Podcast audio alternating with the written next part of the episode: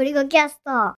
こんにちは、ゴリゴキャストです。今日は最近ゴリゴさんがちょっとこう自分が思う面白い話みたいなのを書けたり話せたりするようになってきた感じがするので、そんなことを話してみたいと思います。それって、その、ナレッジスタックとか、ブックカタリストとか、ゴリュゴキャストとか、そういうニュースレターの話まあ、ゴリゴ .com のブログも含めてなのかもしれないけど。うん、なんかその、ナレッジスタックというニュースレターを始めたのが多分2月の頭ぐらいで、その頃からなんかね、こう、こういう感じのことが書きたいっていうようなのを結構思い始めていて、なんかね、自分の場合で言うとやっぱね、その10年間ブログを書いてきていてね、なんかね、こうツールの使い方とかね、そういうこう商品の紹介とかそういうようなものはなんかこう、さらっと書けるんだけど、実はこうちゃんと考えたことを文章としてまとめて、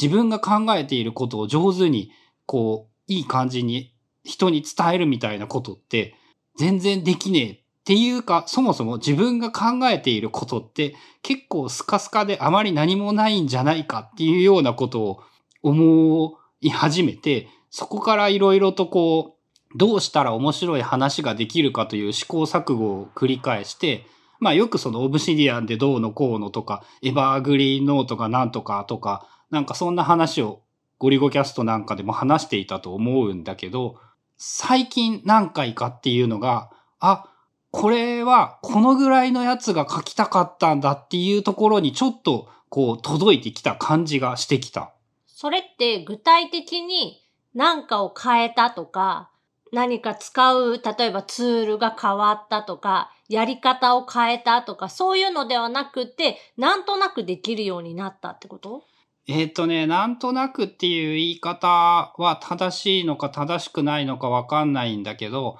その自分が、やっぱね、そのエバーグリーンノートとかの基本原則である、こう学んだことを自分の言葉でもう一回書き直す。っていうようなことを繰り返して、まあその関連していそうなものとちゃんとリンクでつなげるみたいなことを繰り返して、例えばその本で読んだ内容とかにしても、一回ちゃんと自分の言葉で書いてまとめてノートにしてっていうことを、まあこの3、4ヶ月ぐらい、なんかほぼそればっかりやってきたっていうイメージなんだけど、それが積み重なって、ようやく自分が語れる言葉に変わってきたっていうイメージなのかな？そのあたりの考えていることというのが。なので何が変わったかっていうと、なんとなくっていうよりは、やっぱその、ちゃんと考えて考えたことを書き残すようにしたことが変わったこと？って言えるんかな？まあ、変わったことっていうのは、その自分の言葉で書いてまとめるようになったっていうところ。で、それがうまく使えるようになってきたっていうか、それがベースで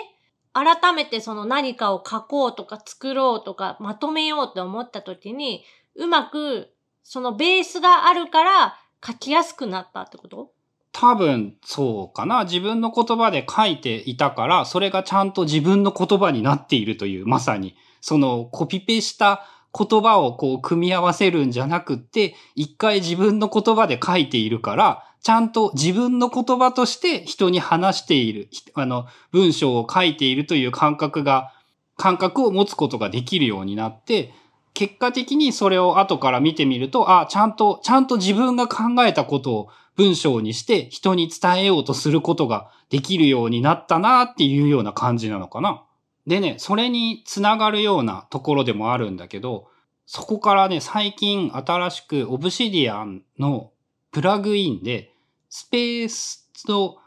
レペティションっていう名前のプラグインがあって、すごい簡単に言うと、えっ、と、ポッドキャストで何回か話した暗記みたいなことができるようになるっていうものなんだけど、そのプラグインがね、その、めっちゃいいんや。すげえめっちゃいいよくって、その、いわゆる暗記って単語を覚えるために、覚えたことを暗記するために使うというのが基本的な原理なんだよね。で、そこから、それに加えて、その間隔を空けて、その思い出すっていうことで、その Anki っていうのは覚えたことを忘れないようにしようっていう仕組みなんだけど、 Evergreen Note のそのアンディ・マスチャックさんも言っていることなんだけど、そのね、自分が考えたことをノートに書くということに関しても同じように、その定期的に忘れないように、こういい感じの頻度でノートを表示させて、ノートをちょっとずつ書いていくっていう方法がいいぞみたいなことを言っているんだけど、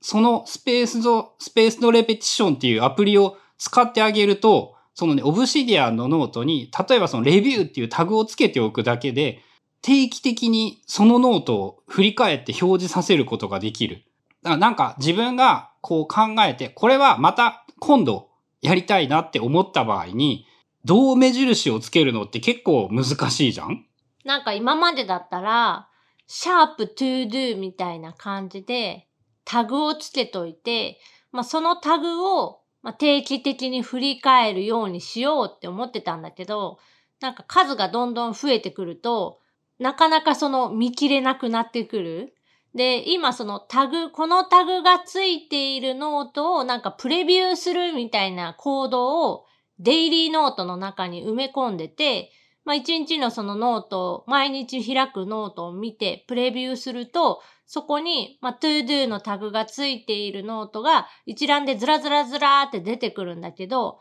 毎回出てくる順番はまあ一緒。だから、上の方にあるノートは結構毎回毎回目に入る。だけど、下の方にあるノートに関しては、全然見る機会が少ないみたいなので、あんまり意味ないなーって最近思い始めてて、で、今度そのランダムノートっていうプラグインかな？機能を使うと、オブシディアンの中にあるノートをランダムにまあ表示してくれる。まあそれはいいんだけど、見たいノートじゃないノートも出てくるからさ、スキップスキップみたいな感じで。そう、結局、なんかだからやっぱ、あんま効率が良くないんだよね。それを、その Anki システムで自分が見たいと思ったものだけランダムじゃなくて、その間隔学習システム表示ができるっていうのがやっぱめっちゃ良くって、その実際にノートを表示させてノートを書いてみます。で、 Anki ってその簡単難しいか、えー、普通っていう区別で、その難しいってやると出てくる頻度が短くなるんだよね。で、簡単ってやると出てくる頻度が長くなるんだよね。で、ノート、自分が書いたノートに関しても同じ評価をつけてあげればいいじゃん。なんかこのノートを書いていて、あ、これはなんか、なんか役に立ちそうだから、また近いうちに見返そうって思ったら、えー、まあ、難しいっていう評価のその言葉はあんま正しくないんだけど、その、またすぐにやろうっていう評価をつけておいてあげると、例えば2日後にまたそのノートが出てくるようになる。で、ちょっとこれはいいかもしれないなって思って、そういう to do っていうタグをつけてみたんだけど、ちょっと触っ、まあ別にこれは実はあんま今のところ保留にしておこうみたいな感じで、こう普通っていうことにしてあげると、5日後ぐらいにそのノートが出てくるようになる。で、これはまあ多分いらないな。まあいっかって思うものは、その簡単、あんまり重要じゃなかったっていう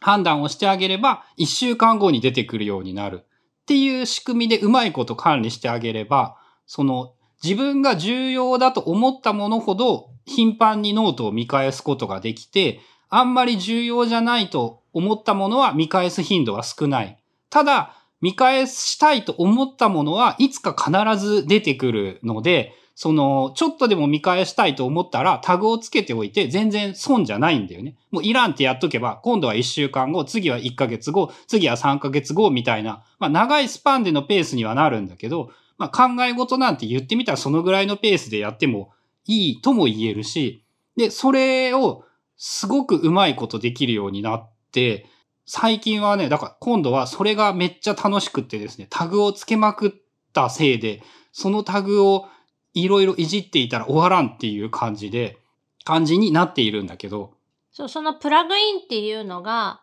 自分の好きなタグを、その振り返りに使えるように設定でできるので、例えば、なんか今までシャープメモっていうタグを使ってたとか、シャープ todo っていうタグを使ってたで、そのタグがついているノートを定期的に振り返りたいっていう時は、まあ、複数のタグを設定することとかもできて、結構便利。で、唯一悩みが、その振り返りモードを起動するためのショートカットキーが覚えられないこと。それ、それはあれじゃないですかね。暗記を使うべきなんじゃないですかね。でそういうことは。そうそう。それで言われて、えー振り返りシステムを起動するためのショートカットはっていう暗記を入れた。で、その後に、そのレーティングがつけれる。これは簡単。これは普通。これは難しいって。そのレーティングに関しても、えーショートカットキーがこれだよっていうのを暗記に入れた。そう、最近ね、暗記もやっぱね、改めてね、便利だなと思ってね、今新しく暗記しようとして気に入っているのが、自作キーボードを作ってね、キー配列とかをいろいろ決めたんだけど、自分で決めておきながら、自分でどこに配置したか覚えられんから、それを暗記するみたいなこともやっていて、この数字とかにしてもね、例えばね、数字はまだいいんだけどね、こう4を押したら何になるとかね、6を押したらどの記号になるとかってね、こう英語キー、昔はキーボードに書いてあるから押せたんだけど、それが書いてないとやっぱ押せなくてさ、例えばそのアットマーク、まあこれは英語キーの場合だけど、アットマークとかシャープとかのパーセントとかドルとかっていう記号が、だいたいあの数字のところの上についてるっていうの？シフトを押しながら押すとその記号が入るって感じになってるのが多いのかな？そうそう。まあで、言ったら自作キーボードって、例えば、その、シフト3っていうボタンをどこかに割り当てるみたいなことはできるんだけど、自分の場合、まあ記号、よく使う記号ってシャープぐらいしかないから、それ以外の記号はもう数字と同じ場所にシフトを押して割り当てるみたいなことをやっているんだけど、パーセントがどこかわからんみたいなことにやっぱなったりして、そのあたりもね、その暗記をすることでちょっとずつやっぱ覚えられるようになってきて、入力もスムーズになってきたり、あとね、新しくやっているのが、え料理の、料理をするときに出てくる数字。特に多いのが、最近レンチン料理とかに凝っているんだけど、そのね、ブロッコリーはだいたいレンジで何分加熱するといいみたいなのが、やっぱね、覚えられんくってね、そのあたりのこととか、まあ、あとよくあるレシピの調味料の分量みたいな、基本みたいなこと、そのあたりも暗記してみたら、毎回これまでブロッコリーをレンチンするたびに iPhone を開いて、ブロッコリーのレンチンの時間っていうファイルを探している手間がやっぱなくなって楽になってきた。多分今までだと、その何度も何度も、その料理の都度見てたのを、なんとなくやっぱ学習、えっ、と、感覚学習において身につくっていうのを暗記を使って、もうちょっとそのこまめに、その料理をするタイミング以外のところで覚えるその仕組みを取り入れるって感じなのかな。まあ暗記ってさ、一般的にはその英単語を覚えるとか、まあそういう勉強系にフューチャーされがちだけど、実はその生活面においても覚えておくと、まあ、便利になる、時間短縮になるとか、そういうのがあるから、そういった部分で暗記を使うのもありなんじゃないかっていうか、まあ実際使ってるよっていう。今新しくね、そういえばその暗記したことでもう一個あったのがね、えっ、と、最寄り駅までね、最短、全力で急いだ時なら何分前なら間に合うかみたいなことも暗記するようにしたり、